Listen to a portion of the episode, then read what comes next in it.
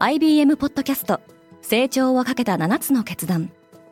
成長をかけた7つの決断とは今後3年間に世界を形作ると予想される7つのビジネストレンドについて IBM が何千ものクライアントとの対話に基づき提言をしたものです。このポッドキャストでは変化の激しい時代において企業が下すべき成長をかけた7つの決断について日本 IBM の7人の専門家と考えていきます。今お聞きのリスニングサービスにてぜひフォローボタンからフォローをお願いします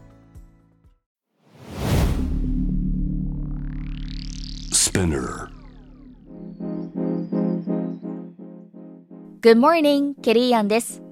2月22日水曜日、世界で今起きていること。このポッドキャスト Daily Brief では、世界で今まさに報じられた最新のニュースをいち早く声でお届けします。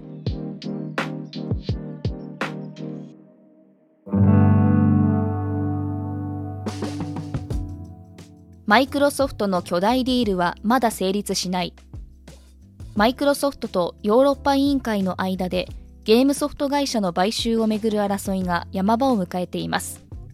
マイクロソフトは21日、690億ドルでアクティビジョン・ブリザードを買収する計画に関して非公開の公聴会に出席しました。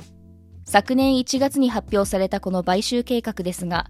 ヨーロッパやアメリカの規制当局が待ったをかけているほか、Google や NVIDIA が規制当局に懸念を伝えるなど逆風が吹いています。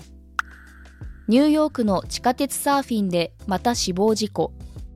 アメリカ・ニューヨークの地下鉄で20日夜、走行中の車両の屋根に乗っていた15歳の少年が柱に衝突し死亡しました。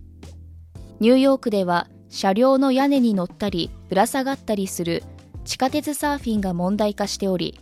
昨年12月には別の15歳の少年が死亡しています。地下鉄を運営する MTA によると、車両の外側に人が乗っている事案は2021年の206件から2022年は928件まで増加しましたプーチンは軍拡競争に向けた一歩を踏み出したロシアのプーチン大統領は21日に行った年次教書演説でアメリカ・ロシアの核軍縮の枠組みである新スタート新戦略兵器削減条約の履行を停止する方針を明らかにしました。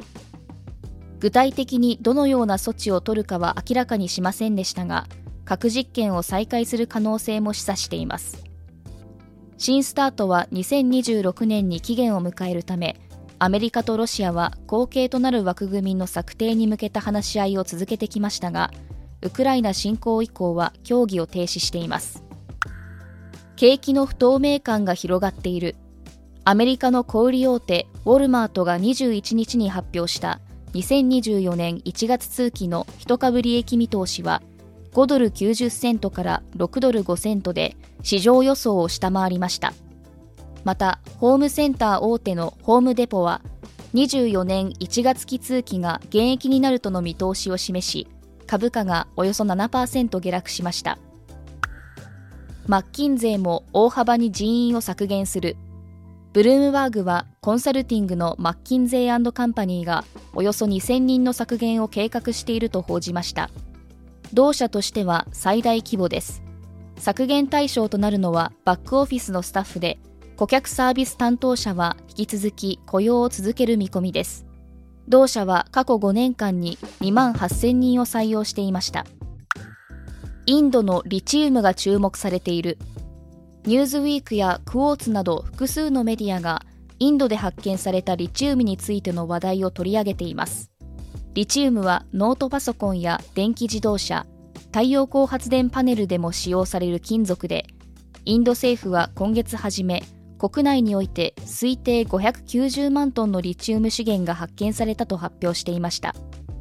ニューズウィークはインドの再生可能エネルギー開発に弾みがつくとする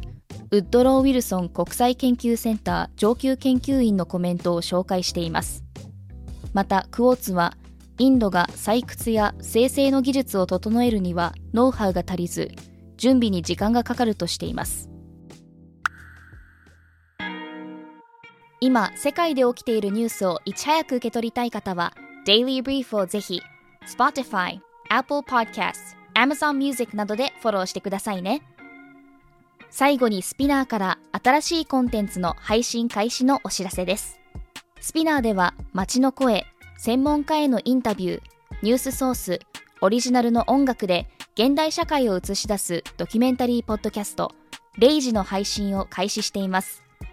レイジは毎週水曜更新です。エピソードへのリンクは概要欄からチェックしてください。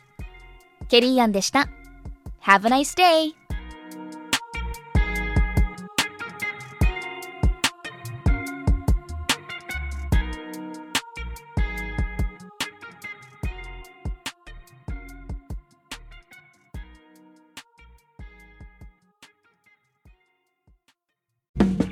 リスナーの皆様より多くのリクエストをいただいている話題のニュースを深掘りしたエピソードを週末の有料版で配信中です。今なら1ヶ月無料トライアルを実施中。詳細は概要欄に記載しています。この機会にぜひ聞いてみてくださいね。